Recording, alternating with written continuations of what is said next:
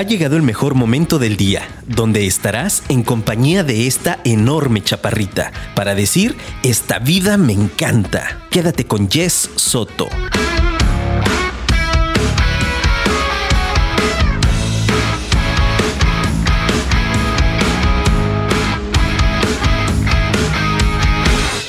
¡Hey, mis queridos apasionados!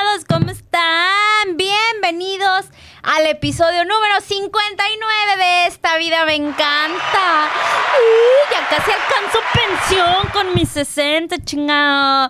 ¿Cómo estás, mi querido apasionado, mi querida apasionada? Yo te saludo como cada jueves feliz, contenta, presente, consciente, animada, súper de buen humor, acalorada. Y ya ven que yo soy súper friolenta, pero ahora sí ya el clima ya se notó que está subiendo la temperatura, ya el carro, ya cuando te subes ya sufres, ¿no? Entonces, espero que la estés pasando muy bien. Hablando de carros, si estás atorado en el tráfico, bueno, pues aquí disfrútanos que hoy te tengo un programa, pero de rechupete. Ahorita te presento a la invitada.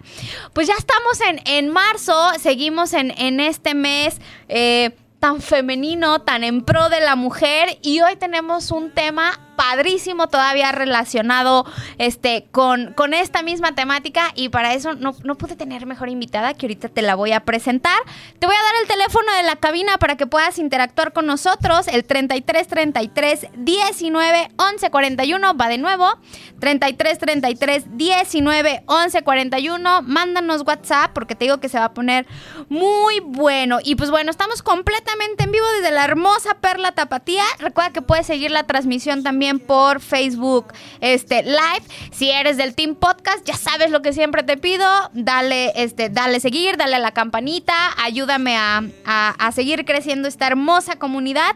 También dale like a nuestras redes sociales en Afirma Radio. Recuerda que puedes seguir toda nuestra programación. Tenemos un poquito de todo. Cada vez se está poniendo más, más bueno lo que tenemos. Entonces dale ahí una revisada. Y ahora sí, cuéntame cómo estás tú, cómo va tu semana, cómo va este, este inicio de mes. Espero que la estés pasando muy bien. Y pues ahora sí, mis queridos apasionados, empezando muy puntual, la verdad es que no quiero desperdiciar ni un solo minuto más con mi guaraguara, porque nada más para presentarte a la invitada necesito como media hora, entonces está, está medio cañona y ahí se ven sus risitas. Antes de contarte cómo se llama, que si ya no si ya me sigues en redes, ya viste quién es, quiero platicarte un poquito de su expertise. Porque es importante para mí contarte esto. Uno, además de que te quiero presumir las chingonerías de amigas que tengo, o bueno, de amigas de mi mamá, te va a dar esto un contexto de por qué su opinión en este tema tiene verdaderamente un peso, más allá de que sea mujer, que eso por sí solo ya, ya nos da la oportunidad de opinar, evidentemente, pero además a través de su, de su experiencia personal y profesional, tiene, tiene, un punto de vista que sé que nos va a enseñar hoy algo a todos. Entonces, no importa si eres hombre, por favor no le pagues, no le cambies. Esto te va a ayudar un montón a crecer, a entender un poquito el contexto de toda esta situación que hay a través de, de alrededor más bien del 8 de marzo. Entonces, te invito a que te quedes con nosotros y ahora sí, te voy a platicar así como ligeramente, ¿eh? como a las ocho y media empezamos el programa cuando el currículum. Miren, ella, sencillita, muy sencillita, es licenciada en contaduría pública, es maestra en impuestos, tiene un doctorado en estudios fiscales, nada más de pensar en sus clases, ¡qué miedo!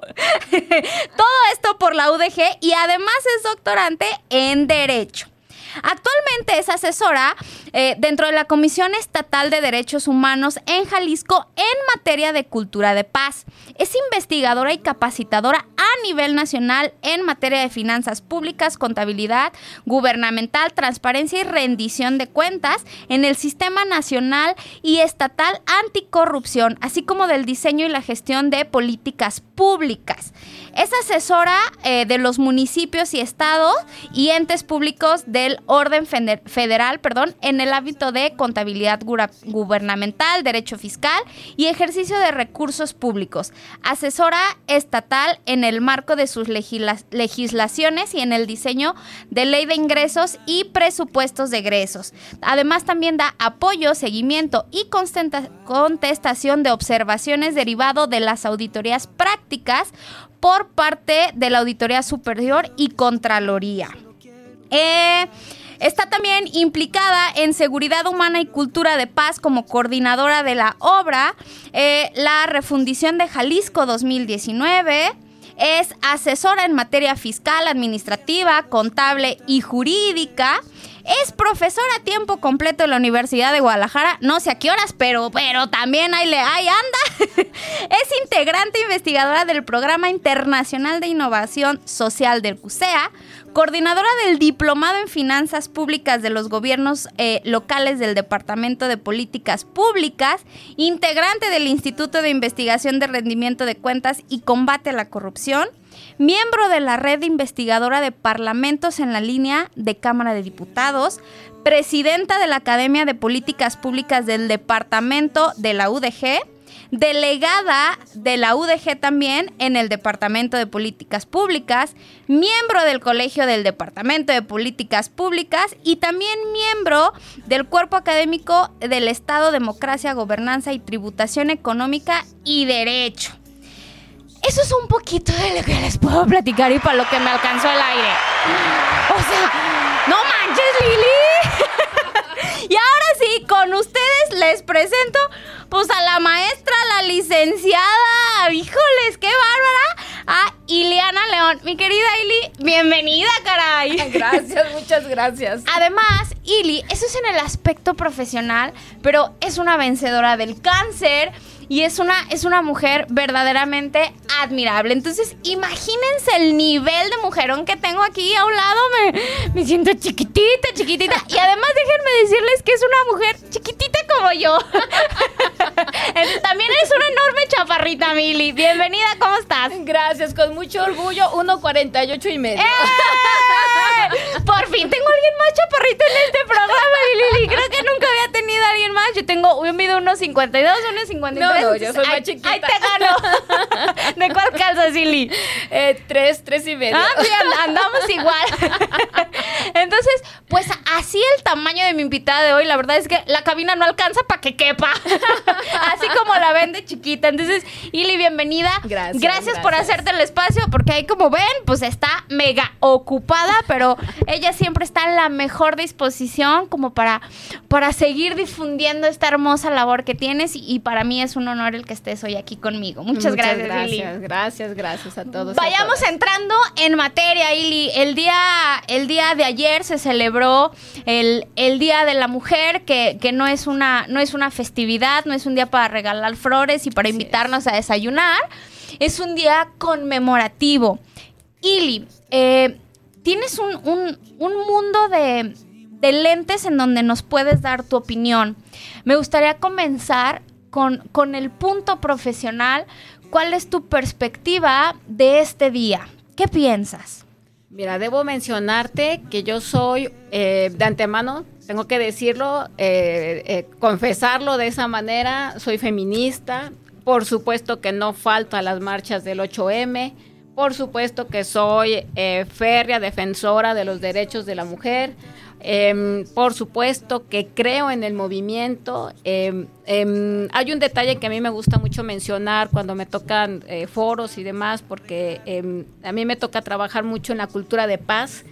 Eh, yo soy de las personas que eh, busca la manera de que se den estas políticas públicas donde nosotras podamos estar inmersas, donde se nos visibilice, donde se nos escuche, donde se nos tome en consideración, donde en un momento dado eh, no se nos diga que somos las, las locas neuróticas, las histéricas, las que estamos en nuestros días, sino que de alguna manera tengamos ese respeto y, y sobre todo que se nos dé los lugares adecuados que es el de un ser humano.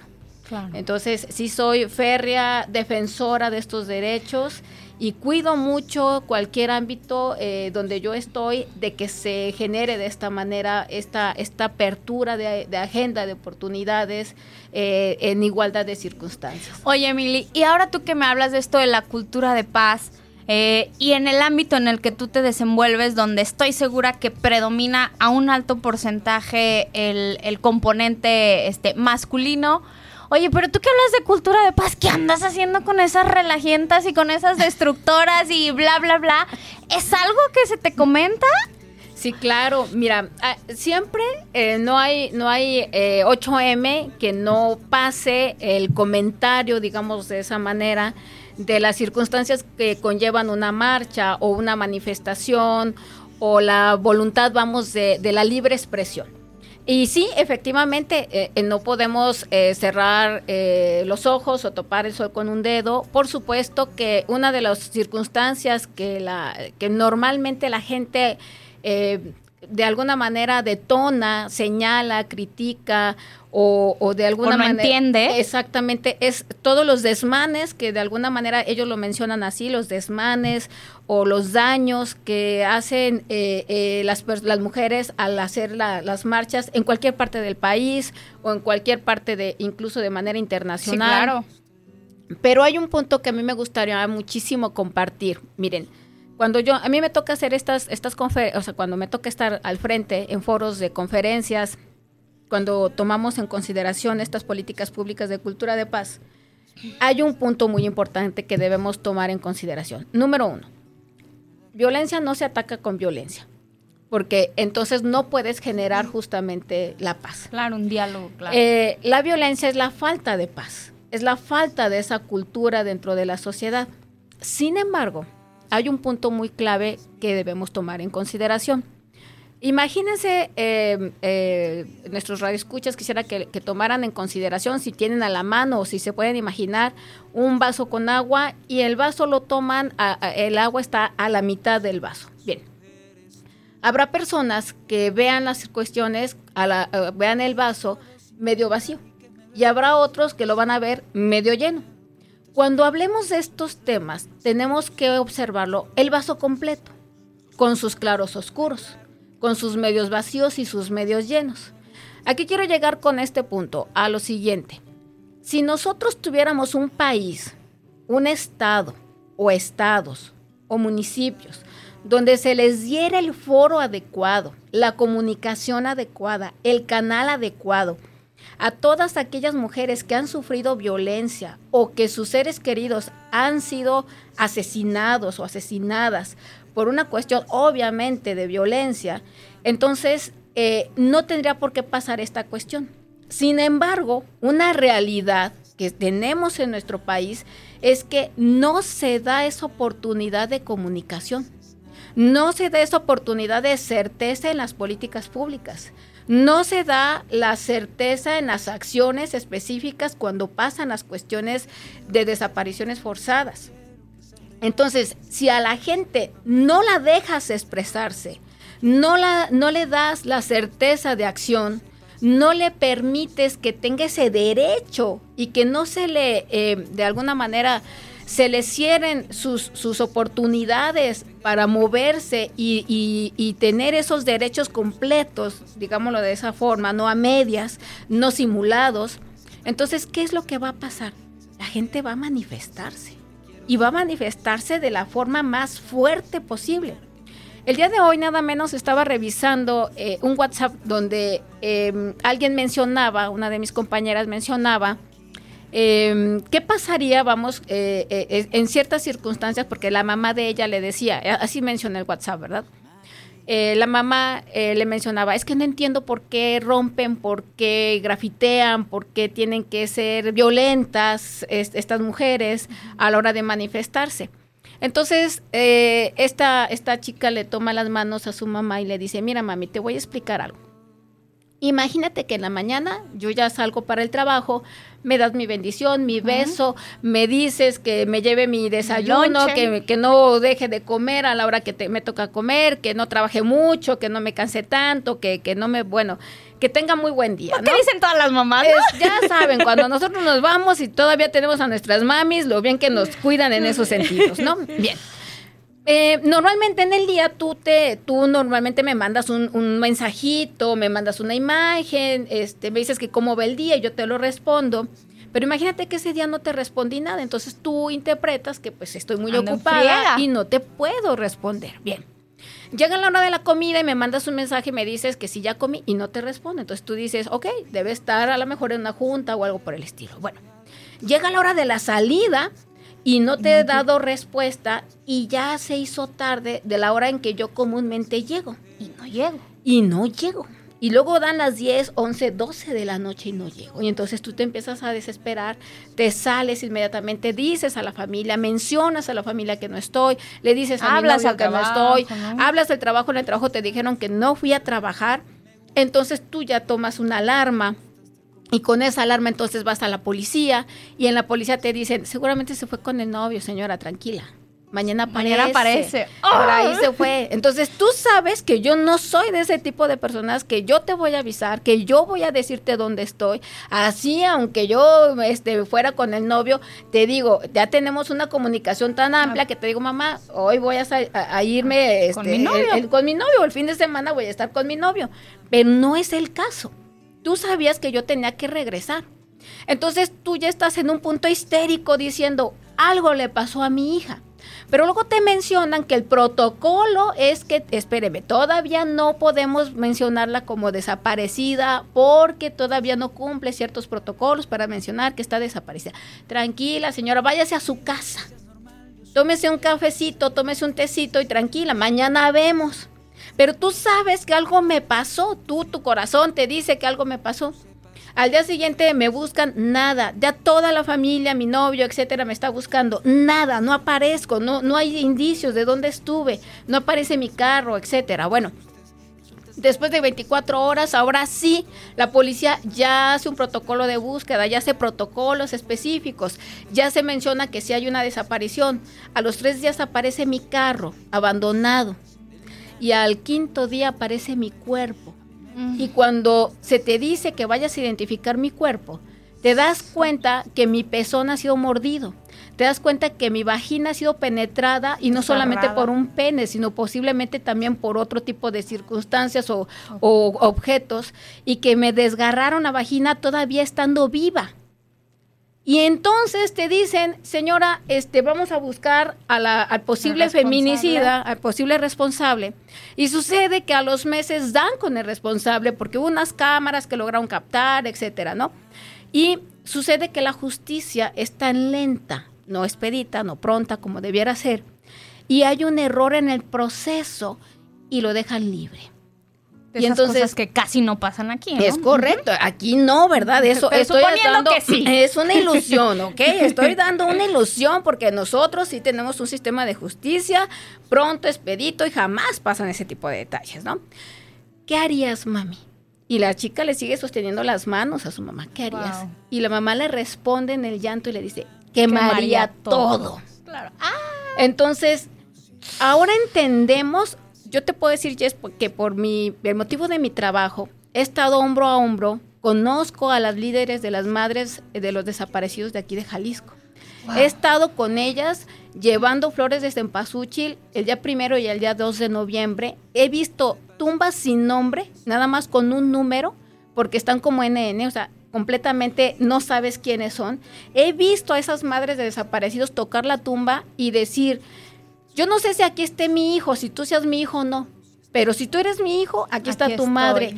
Y si no eres mi hijo, aquí está una madre que reza Que por te ti. llora. Wow. Entonces, cuando sientes eso, por supuesto que entiendes estas circunstancias. ¿Por qué? Porque, repito, mientras no haya un foro, mientras no haya una comunicación, mientras no haya una efectividad de la justicia, ¿qué es lo que va a pasar?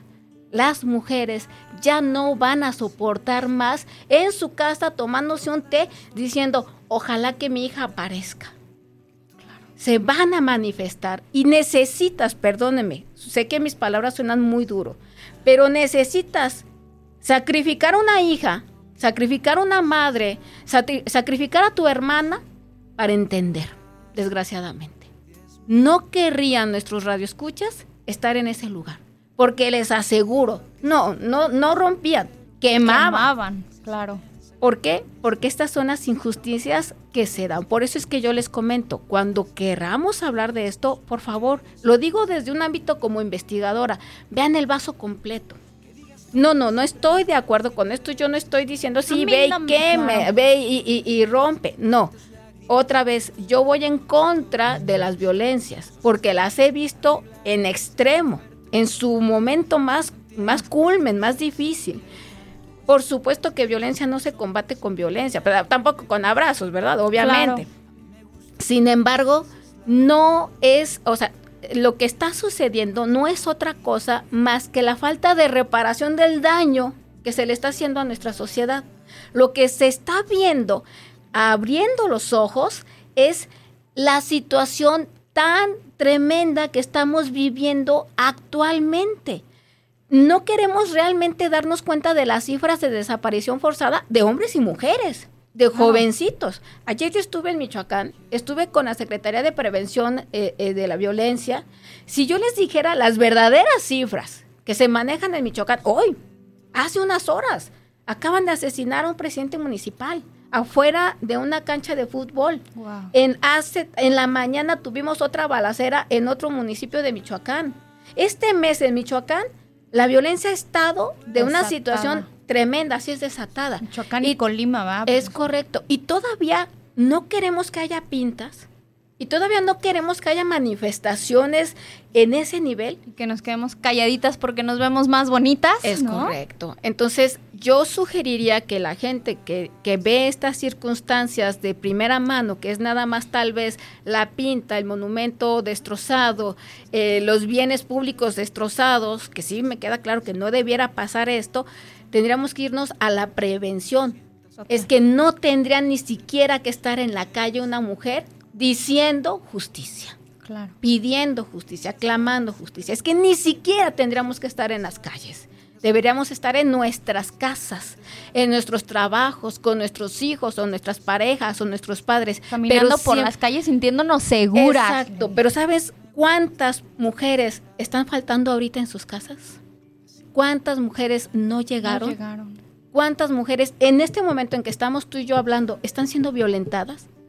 ¿Están siendo golpeadas? ¿Están teniendo violencia intrafamiliar?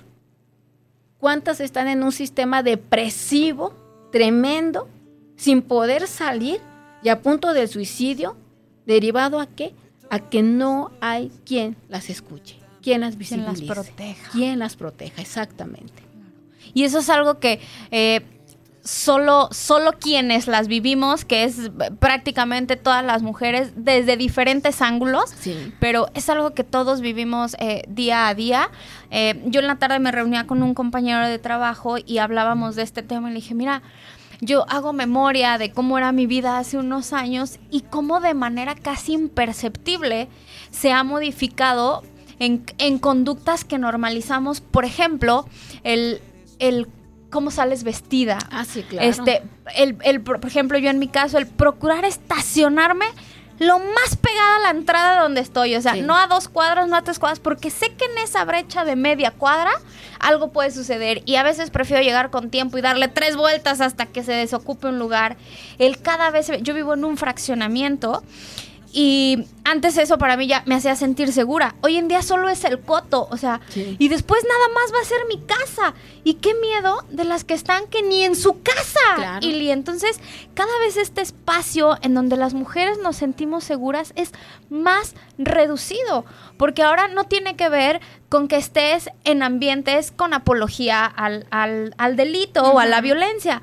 Puedes estar tranquilamente en tu casa con tu familia y puede llegar un familiar a violentarte o puedes estar en un lugar público sano como una cafetería, como un restaurante o como cruzando la calle y ya no regresar, ¿no? Entonces, así de perverso es lo que nos está sucediendo. Completamente de acuerdo, Jess. Incluso eh, voy a tener que destapar, perdón. Dale, ya, tú dale. yo, yo, no me quedo callada, perdónenme, por eso es que estoy metida en estas cuestiones y luego me meto en problemas.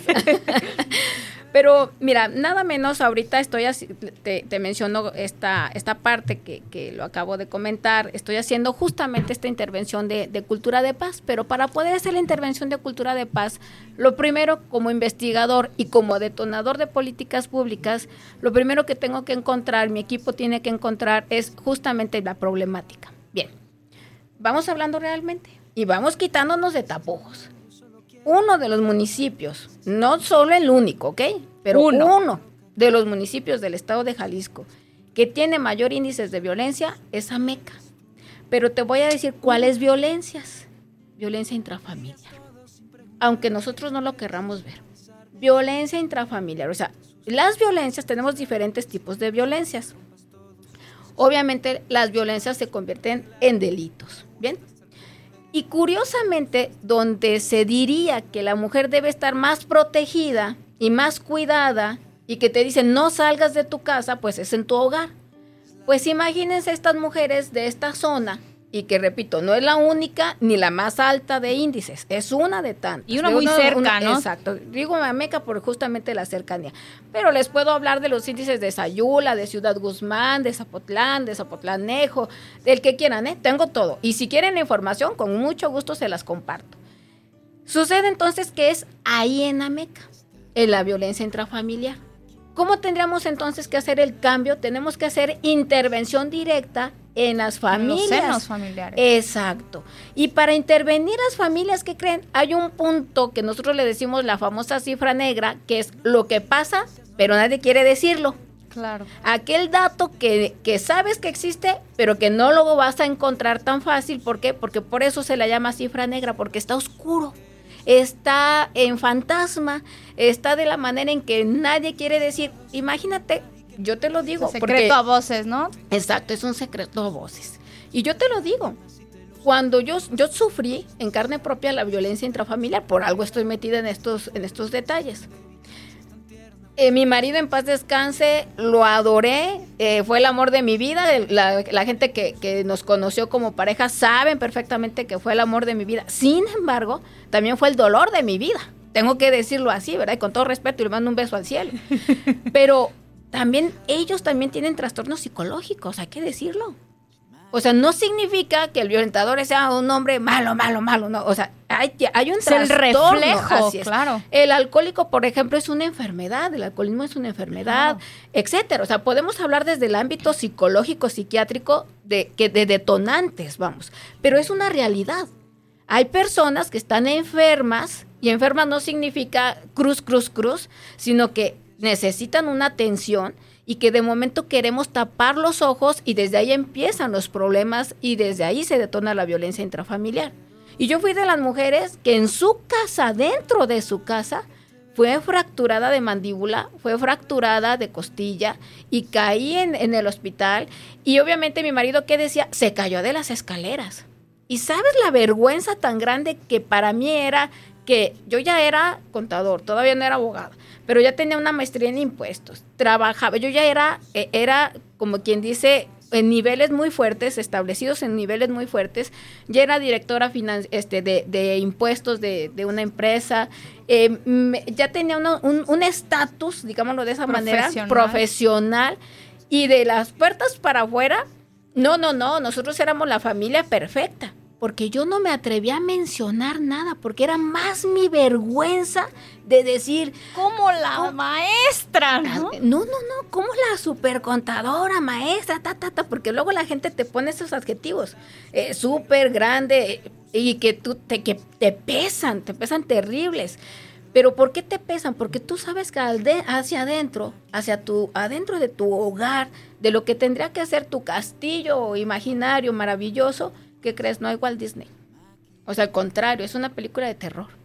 Y no tienes, luego vas con tu familia, porque yo lo, yo lo manifiesto abiertamente yo iba con mi, con mi madre, y pobrecita de mi madre, también la ponía para ir chayotes, como dicen ahí este, comúnmente, ¿no? Porque ella no sabía qué hacer. ¿Cómo ayudar? ¿Cómo, ¿Cómo me ayudaba? Y ella, su intención de ayudarme era, no digas nada, que la familia no se entere. Que no se, que nadie sepa nada. ¿Por qué? Porque vamos a ser señalados y luego se va a enterar la vecina. Y entonces yo decía, imagínate a qué grado caía que yo decía, ay, cuando me golpeé, ojalá que el vecino se dé cuenta que no me pegue tan fuerte que no tu preocupación, y que el vecino no escuche. O sea, era una cosa vergonzosa vergonzosa. Entonces yo no me atrevía a pedir ayuda. Y como dicen, por favor, nada más del, cuello hacia abajo, porque soy artista, ¿verdad? La gente me conoce y no quiero que se dé cuenta. Entonces, del cuello para abajo, haz lo que quieras de cuello para abajo, pero que no, aquí no pasa nada. ¿Sabes cuántos hogares juegan esa, esa, esa dinámica? Esa dinámica exactamente del aquí no pasa nada, todo está maravillosamente bien. Entonces, ¿cómo vamos a poder hacer una intervención que hay que darle un programa de masculinidades? Porque el hombre también tiene que ser educado, reeducado, porque en ocasiones nosotras mismas somos las que luego repetimos el patrón con nuestros propios hijos. Totalmente. Y entonces le decimos al hijo, tú no friegues al, al, varón. Yo te sirvo. Yo, que tu hermanita te sirva, porque ella es mujer. que ya no tolero, claro, definitivamente. Tú, no, no, no, no laves los trastes porque tú eres hombre. ¿Cómo tú vas a ponerte un mandil para...? No, no, hijo, por favor. Yo te atiendo. Yo, ah, exacto. Ya llegó tu hermano ya llegó tu padre, a ver, rápido, e, este, como decimos, en friego, ponle el mantel, sírvele. Acércale las pantuflas, porque viene ábrele la cerveza. Así es. Entonces, imagínate a qué grado vienen estas circunstancias que luego el hombre piensa que eso también es una mecánica normal, y te lo digo porque yo he hecho intervención directa, tengo un, socio que, que, quiero muchísimo, que es el teniente este, Irving, Irving Abad, yo seguramente a lo mejor me está escuchando, él es psicólogo, él es teniente de marina, está conmigo ayudándome con todo este tipo de cosas. Él tiene una asociación civil justamente en este ámbito psicológico en contra de la violencia y lo hemos platicado muchas veces. Eh, juntos intervenimos justamente en Michoacán y otros lugares, entre otros, otros compañeros, el licenciado Omar, que, bueno, también una chulada de hombre, abogado, que también está metido en todos estos detalles. En sí, él fue el iniciador de, de que nosotros estemos detonando todos estos puntos. Bueno, eh, mi querido Omarcito, pues este, le decimos Omarcito porque también este es, es como... Eh, Petit. Así también, digámoslo de esa manera. Pero ellos que son hombres, ellos mismos que son hombres, reconocen justamente estos parámetros, estas, estos patrones, este ADN que te van metiendo desde, desde niño porque viene desde la niñez. Totalmente. Entonces, eso que se menciona, ¿no? De que el hombre no debe llorar y usted no llora porque no es vieja. aprendido, claro. ¿Cuántas veces no lo hemos escuchado? Yo con mis alumnos he hecho así encuestas donde les menciono, cuando, ah, levante la mano quien no ha escuchado una denostación en contra de una mujer. Y denostación puede ser desde perdóname, pues yo sé que estamos en radio, pero las cuatro letras, o puede ser a lo mejor la, la, la, de cascos ligeros, o puede ser a lo mejor la loca, la neurótica, la que está en sus días, la que... ¿Quién no ha escuchado eso dentro de su seno familiar? Mira, para mí un caso bien claro es el tema Belinda. Ah, si Belinda fuera hombre, sería un héroe. Sí. Pero yo detesto escuchar cómo hablan mal de ella, porque digo, oye, pues es una chava soltera, es una chava moderna Déjenla ser, pues si quiere tener 20 novios, o sea, ¿qué tiene? no le hemos cachado dos juntos ni nada, pero. Y aunque los tuviera. pero, ¿cómo hablamos de, estos hombres mexicanos, machos que van teniendo una y otra? ¿En qué, ¿En qué postura están? Hasta arriba. Claro. Pero como eres mujer, entonces está hasta abajo, ¿no? Y fíjate que estás tocando un tema también muy álgido porque nos falta la sororidad. Y hay gente que no conoce ni siquiera el concepto. Y cuando se escucha este concepto de sororidad, muchas veces dice, ¿qué, qué, qué? A ver, ¿cómo dice? Los términos modernos, ¿no? No, no, a mí no me, a mí háblame a ras de cancha. Bueno, ¿quieren que les diga a ras de, de cancha? Dicen por ahí, entre mujeres nos desgarramos. Sí. En vez de que entre mujeres nos apoyemos, al contrario. Entonces, una de las cosas que a mí me ha llamado bastante la atención, por ejemplo, en las marchas, es que si tú escuchas los, los, este, las porras, digámoslo de esa manera, o las frases que se cantan, en, en, porque ya, ya para nosotros ya es un canto. Es un himno. Es un himno, exactamente. Es, eh, este, hermana, no estás sola, aquí está tu manada. O sea, aquí está tu manada. Por primera vez se está haciendo, se está abriendo el camino a la sororidad. No estás sola, aquí está tu manada. Amiga, hermana, no estás sola, aquí está tu manada. Por fin. ¿Por qué? Porque lo más común es que entre mismas mujeres nos querramos apagar. Exacto, porque porque es la misma soledad que estamos viviendo. Y luego decimos, yo soy muy creyente en estas cosas de que somos energía. Y efectivamente vibramos en el mismo sentido. Claro. Y, y pareciera que nos buscamos en ese sentimiento de soledad en ese sentimiento de sentirnos que si no hay un hombre que nos proteja, entonces no vale la pena. Y sabes qué difícil es en un momento dado que perdón, otra de las cosas, tengo que, voy Tú a empezar dale. a dar los A temas pisar- así complicados, ¿no? A pisar callos. A pisar callos. ¿Cuántas veces hemos escuchado que la, la, la, la que le llaman la amante, por decir algo, ¿no? A veces la mujer ni cuenta se da de que el otro anda de chile frito, Claro. o que es casado, o que qué sé yo, ¿no? O sea, los antecedentes, eh, porque no tenemos una bola de cristal para saber exactamente cuáles son las circunstancias del caballero que está de turno. Y luego nos damos cuenta que sucede que tiene lo que decimos, ¿no? Las capillitas, la catedral y, Sí. y por ahí, por allá. Ah, no, pero entre las mismas mujeres le tiramos y decimos, la culpa es de ella porque ella permitió, ella... Ay, espérame, espérame. Como esas mujeres que se embarazan de los casados. A ver, no. ¿Por qué los casados están embarazando mujeres solteras? Es correcto. Y, y sobre todo esa parte, pues, de que al hombre se le exime de la responsabilidad de las circunstancias y ya queda a nivel otra vez entre mujeres, la esposa y la amante, y, y quién es más y quién es menos. A ver, espérame, al final del día somos seres humanos. Claro.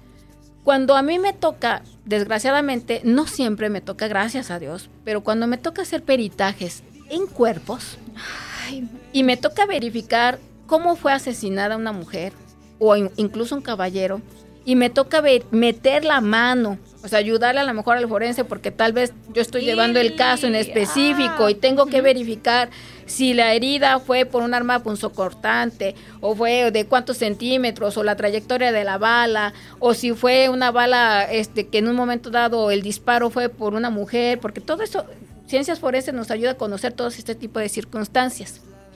Y entonces tú estás viendo el cuerpo, así literal, desnudo, con todas las agresiones que a viva voz lo ves, así es, lo, este, sufrió la persona. Sabes perfectamente que al final del día es un ser humano. Y que incluso la disposición del cuerpo, aun cuando haya fallecido, debe ser con un respeto a la dignidad humana. Claro. Y a veces no sabemos ni siquiera en vida tratarnos con una dignidad humana. ¿Qué es lo que piden las mujeres en un, en un 8M? Dignidad humana. Pero fíjate bien, nos voltean a ver un 8M, pero el año tiene 365 días Claro. y tendrían que ser 365 Ms. De lucha constante. Exacto. Que es, mírame con la dignidad que merece un ser humano. Trátame con la dignidad que merece un ser humano. Dame Por- las garantías que merece un ser humano. Y entonces cuando a mí me dicen, es que hay diferencias, sí, me queda claro. Eh, hablando en géneros, etcétera, sí. Pero al final del día, todos somos seres humanos. Y todos requerimos la dignidad humana. Es parte de la naturaleza tener ese precedente de, primero, dignidad humana. Primero es un ser humano antes de mencionarte género, antes de mencionarte medidas, antes de mencionarte económica, por- es, religión. si eres güerito, si eres Claro. moreno, si eres por, por favor. Cuando eres un cadáver, cuando uno rasca para sacar al cadáver, ya ni siquiera tiene cabellos, ya ni siquiera tiene ojos, pero tú sabes que esos son los huesos, son los restos de un ser humano. Y esa es la dignidad. Hasta para sacar un hueso humano de la fosa más terrible que te puedas imaginar, que puede ser hasta una, en un Un basurero, basurero. sabes que se trata de un ser humano y que tienes que disponer de esos restos tratándose de un ser humano. Y esa es la parte que se nos olvida. Esa es la parte que, que las, la- el combate a las violencias es lo que pretendemos hacer. Generar esa cultura de paz y la cultura de paz nace desde el ámbito de que volteemos a vernos que somos al final del día seres, Seres humanos, humanos. y que merecemos esa dignidad. Y estoy segura que a todos nuestros radioescuchas tienen la piel erizada igual que yo. Es impresionante lo que nos estás compartiendo. Por favor, no se vayan, queridos apasionados. Tenemos que hacer una pausa.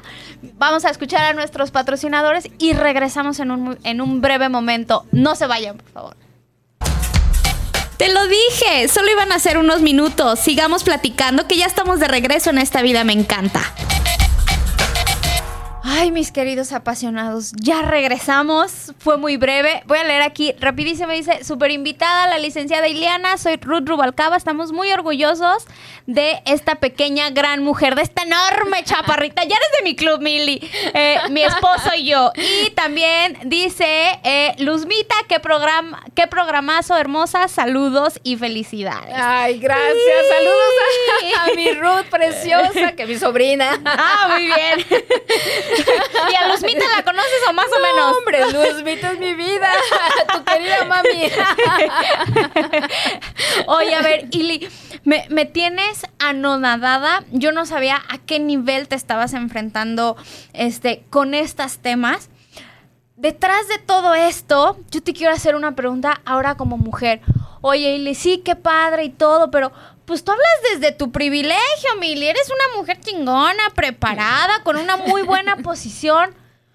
Pero yo, yo conozco tu historia y sé que no es así y sé que eres un, un caso de verdadero éxito. Incluso antes de entrar al aire, eh, me platicabas que fuiste una niña no deseada. O sea, has, has, vencido, ya hablabas tú de la violencia intrafamiliar, de la- del el fallecimiento de tu esposo. Yo mencionaba que venciste el cáncer. Eres, eres como un, este, un ramo de situaciones que ha, que, que ha, que ha superado. ¿Cómo le has hecho? ¿Cuál es tu receta? Porque de repente las mujeres, no hay mujer que no tengamos complicación, que no tengamos problema. No, no es que uno sea menor que otro, pero habemos algunas que de repente se nos cierra el mundo, ¿no? Tú lo decías, ay, mi marido me dejó o el novio me dejó y el mundo se acaba y entonces tengo pensamientos suicidas y entonces tengo situaciones muy adversas. Tú lo has vivido en carne propia. Sí. ¿Cómo se vuelve uno una mujer fuerte aún en esas circunstancias tan adversas donde tendrías toda la excusa para ser una mujer débil y estar llorando en casa este de, del seno familiar, ¿no? Pues ahí de, de tu desgracia. Pero sin embargo, aquí estás. ¿Cómo sucede eso, Ili? ¿Cómo se le hace? Mira, eh, por ahí se, se escucha y, eh, y hasta creo que hay unas imágenes en Face y un video por ahí que se llama Cadena de Favores. Sí, claro. Entonces, aunque ustedes no lo crean, es cierto. Existe esa situación de cadena de favores. Concretamente en mi caso fue lo que ocurrió. Hubo una cadena de favores. Efectivamente, yo he dado conferencias, si, si ustedes se meten por ahí a stalkearme y verificar ahí ciertos Dale, dale de una vez, de una vez tus redes. te- se van a dar cuenta que pues ¿Cuáles son tus redes, Ili, para que te alguien? Ah, muy bien, mira. ¿O dónde encontramos esos videos? Sí, no, pues en el Face pueden buscar Ileana León González y en Google pueden buscar también con mi nombre, Ileana, las dos con I latina, Ileana León González, y se pueden dar cuenta que pues me toca dar conferencias, cursos, talleres, etcétera, intervenciones directas de diseño de políticas públicas a nivel nacional, a nivel estatal, obviamente, con, con mayor razón. eh, eh, etcétera, vamos. Y me ha tocado estar en foros de donde yo soy la, la que da esos cursos, talleres eh, eh, o la capacitación a funcionarios públicos, porque trabajo casi con pura cuestión de gobierno, de más de 500 personas. Eh, me ha tocado capacitar a la mayor parte del Poder Ejecutivo de Oaxaca, Zacatecas. Saludos a todos los de, de- de esos lugares, a, a, este Tabasco, no se diga, Durango, ex- bueno, e- e- etcétera, ¿no? Pero lo que a mí me llama la atención y te lo voy a, por primera vez lo voy a mencionar y, creo que por ahí a lo mejor hay, ciertos conocidos alumnos o, compañeros de, en la función pública que tal vez por primera vez, este, no tal vez, por primera vez van a escuchar esto. Eh, a mí se me, la violencia intrafamiliar que sufrí fue tan, tan severa que es fácil decir, no, pues dos costillas rotas y la, La la- mandíbula. la mandíbula fracturada. Y créanme que una cosa es eso. Otro agravante, que como llamamos nosotros, es que tu hijo mayor haya visto cómo te fracturaron la mandíbula. Y créanme que para mí es algo de las cosas más, duras. duras que, que he tenido que pasar.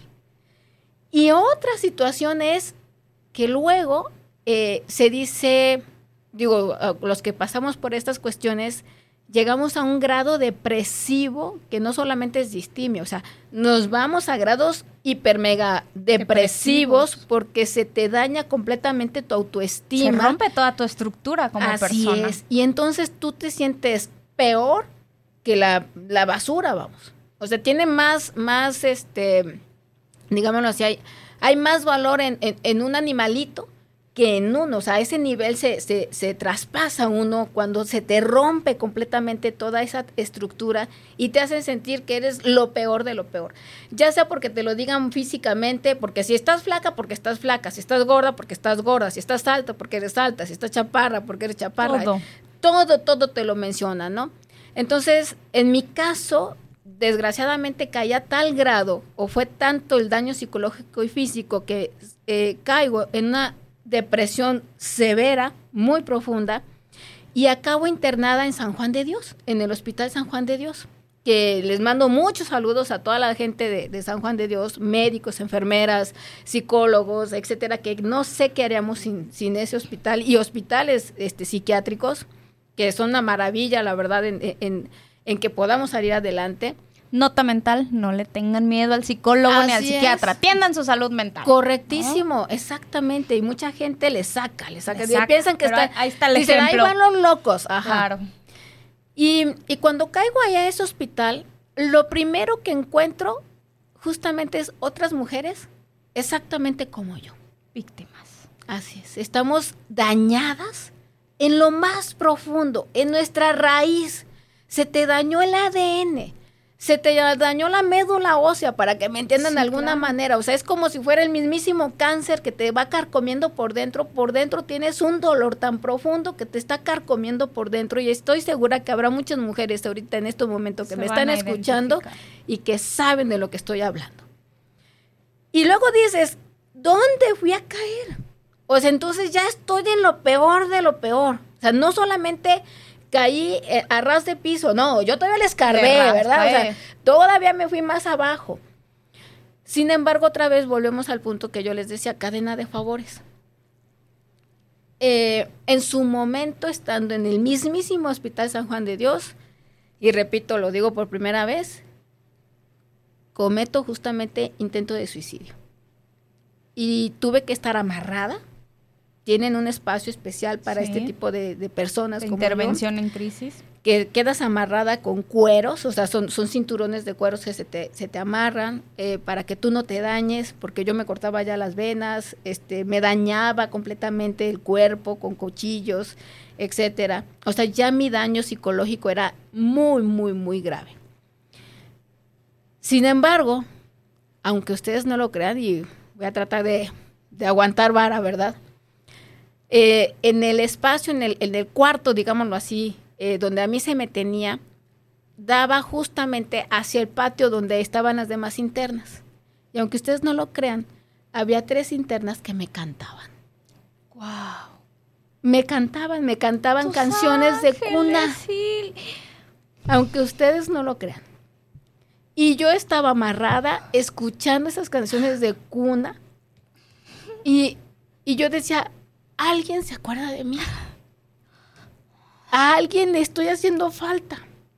Y luego las típicas palabras de, güey, ya, ya déjate de, perdón, lo voy a decir así, toda deja de hacerte pendeja y ya vente porque nos estás haciendo falta. Cuando una salía, tenía la obligación de, ojalá que no lo escuchen la gente de, de dirección de- del hospital, ¿verdad? Pero eh, hay una calle, nada más lo voy a decir así, hay una calle que da al patio de mujeres y tenemos que aventar una cajetilla de cigarros para que a la que le toque tiene que repartir cigarros. Oh. Todos los diciembres yo voy ahí y aviento cajetillas de cigarro. Aunque no lo crean. Que si pasan por ahí, avienten cajetillas de cigarro. Créanme. Se los van a agradecer. Se los van a agradecer, exactamente. Aunque ustedes no lo crean. ¿Cuál es cigarro, Silly? De lo que quieran. Nada más los verdes no, ¿eh? Eso no, porque entonces les ponemos un peor. problema. Así les va peor. Entonces, el verte en ese sentido y ver que no eres la única persona y luego cuando Estaba sola, Ili. cuando Estaba estabas la platicando, miren, ahí nada más es Iliana, Lupita, Rosita, no dices más, no dices apellidos, no dices de dónde vienes, no dices quién eres, no, o sea, eres simplemente Iliana, Rosita, Lupita, etcétera. Ya en, en corto, por supuesto que ya iban saliendo las cosas, ¿no? Entonces decía, no, pues yo soy maestra de la autónoma. Yo soy directiva de tal lado. Yo soy alto funcionario de tal dependencia pública. O sea, que no eras tú, ¿no? Es- La supermujer. así es. Sino cuántas supermujeres están están pasando. igual. O sea, no es una garantía que el que yo sea una mujer preparada, etcétera, no me vaya a tocar La el violencia. enfrentarme a esas circunstancias, porque creo que ese es uno de los de los de las principales razones cuando no hay esta sororidad, ¿no? Exacto. En donde estoy en, desde mi desde mi privilegio, algo que hemos estado escuchando tan recurrentemente que creo que no me va a pasar, Porque entonces no estoy en una situación precaria, digámoslo así, pero ¿No? Y es estás en el mismo riesgo. cualquier nivel rango económico, en cualquier nivel cultural, en cualquier claro. nivel profesional, ahí te dabas cuenta y por eso es que yo les menciono, al final del día somos seres humanos, ahí lo aprendí. No lo aprendí de los libros, yo no soy una investigadora, eh, digámoslo de esta manera, tradicional. De que nada más, o sea, me fui a España, a Estados Unidos, a Canadá, Europa, etcétera, a estudiar y luego ya vengo con, la- con mis títulos y... No, yo soy a ras de piso. Yo primero lo viví y a raíz de eso es que luego lo detoné en unas investigaciones para, ¿para qué? Para evitar, para prevenir este tipo de detalles. Pero lo viví, lo viví en carne propia. Entonces, imagínense, al final del día, en mi caso fueron seis intentos de suicidio. Que estoy viva por la gracia de Dios o porque eh, la gracia de Alá, Yahvé, Jehová, lo que ustedes quieran, o el, o O el todos universo, juntos. o todos juntos, o los super amigos, o, o- o- o no sé. La verdad es que yo por eso le digo, es una cadena de favores. ¿Por qué? Porque estas tres mujeres que me cantaron las canciones de cuna, que luego se convirtieron en la psico, o sea, después de eso pasas por el apoyo psicológico, tanto dentro de la, de la institución Como fuera de la institución. Y entonces se te va arrimando las circunstancias, pero tú tienes dos opciones. O lo tomas y te amarras de esa, de esa ola, o te puedes quedar como la muñeca fe en un rincón. Pero nadie va a ir por ti. Y lo que te, te das cuenta es que la familia se cansa, cansas a la familia, los amigos se cansan, Claro. cansas a los amigos, los novios se cansan, o las parejas se cansan, o los esposos se cansan, Al final y al final tú. te quedas solo. Pero fíjate que buen- bendita soledad. Porque Totalmente. es cuando te volteas a reconocerte y a decir, solamente tengo, solamente me tengo a mí. Sí. Y entonces yo decía, mime conmigo, ¿verdad? O sea, soy, soy solamente yo. Y si yo no me muevo, tengo dos opciones. O en una de esas sí le atino y lo vuelvo a intentar y me vuelvo a empastillar y me vuelvo a, a- a ahorcar y me vuelvo, no voy a decir más porque... No des porque- ideas. Exactamente, sí, en realidad sí, sí Sí. se dan ideas. Por eso no, no menciono mucho esas cosas. O lo vuelvo a intentar, o, y esta vez sí me sale, o, o intento vivir. Y a lo mejor esta vez sí me sale. ¿Cuál curioso- eliges, no? Exacto. Curiosamente, fíjate que en casa yo tengo un par de ángeles que son mis hijos. Y mi hijo mayor es, es siempre tiene un humor ácido, un humor negro, pero cómo disfruto Pero acertado. Exactamente acertado. Y entonces él me puso de apodo el ave fénix. Sin y duda. me puso el ave fénix porque me dijo, seis intentos de suicidio y aquí estás. Dos veces cáncer y, aquí, aquí estás. estás. He echado a perder negocios, lo que tú no tienes idea, ¿eh? o sea, de intento de un lado, de intento del otro. Y, y cuando ya por fin voy, oh, hasta la abajo. pandemia me toca y voy para abajo. Y digo, no importa, el que sigue. Que sigue. En esta sí me sale. en estas, a lo mejor en esta sí le atino, ¿verdad? He tenido dinero, lo he perdido, he tenido negocios, los he perdido, he vuelto a, a- he tenido puestos hasta de función federal, de función pública federal, los he perdido, este, he- pero, ¿sabes qué es lo maravilloso?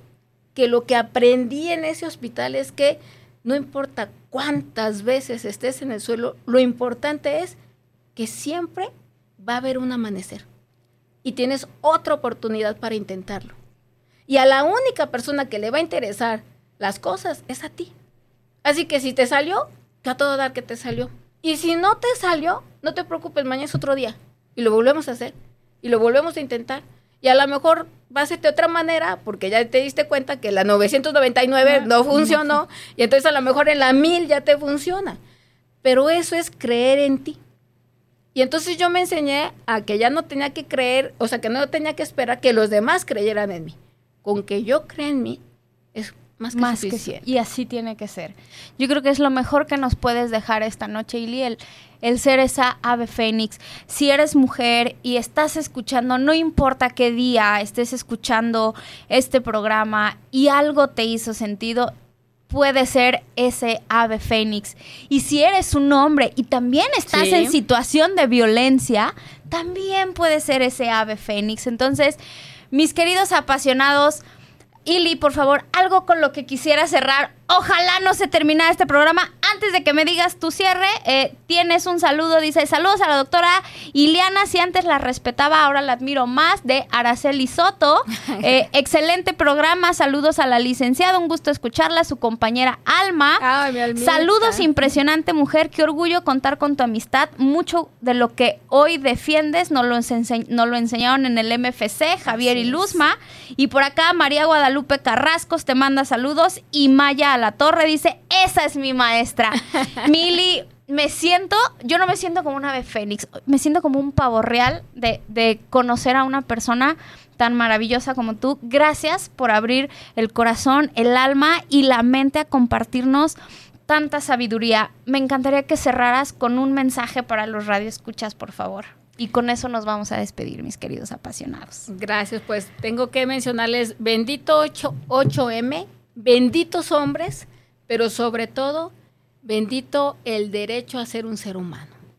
Entonces veámonos como seres humanos, con esa dignidad humana. Así es. Al final del día no solamente somos LGBTQ, no, al final del día no solamente somos este, hombres y mujeres por género, al final del día somos Humanos. seres humanos. Veámonos con esa dignidad humana. Sin duda, un gran programa, uno de los, de los más intensos de, en estos casi 60 episodios. Gracias, Ili, por tu presencia, que no sea la, la primera vez, este, ni, más bien es la primera vez, que no sea la última vez. Y mis queridos apasionados, quemémoslo todo si es necesario, hasta que todos seamos tratados dignamente como seres humanos. Esto fue Esta Vida Me Encanta. Nos escuchamos el próximo jueves. Gracias.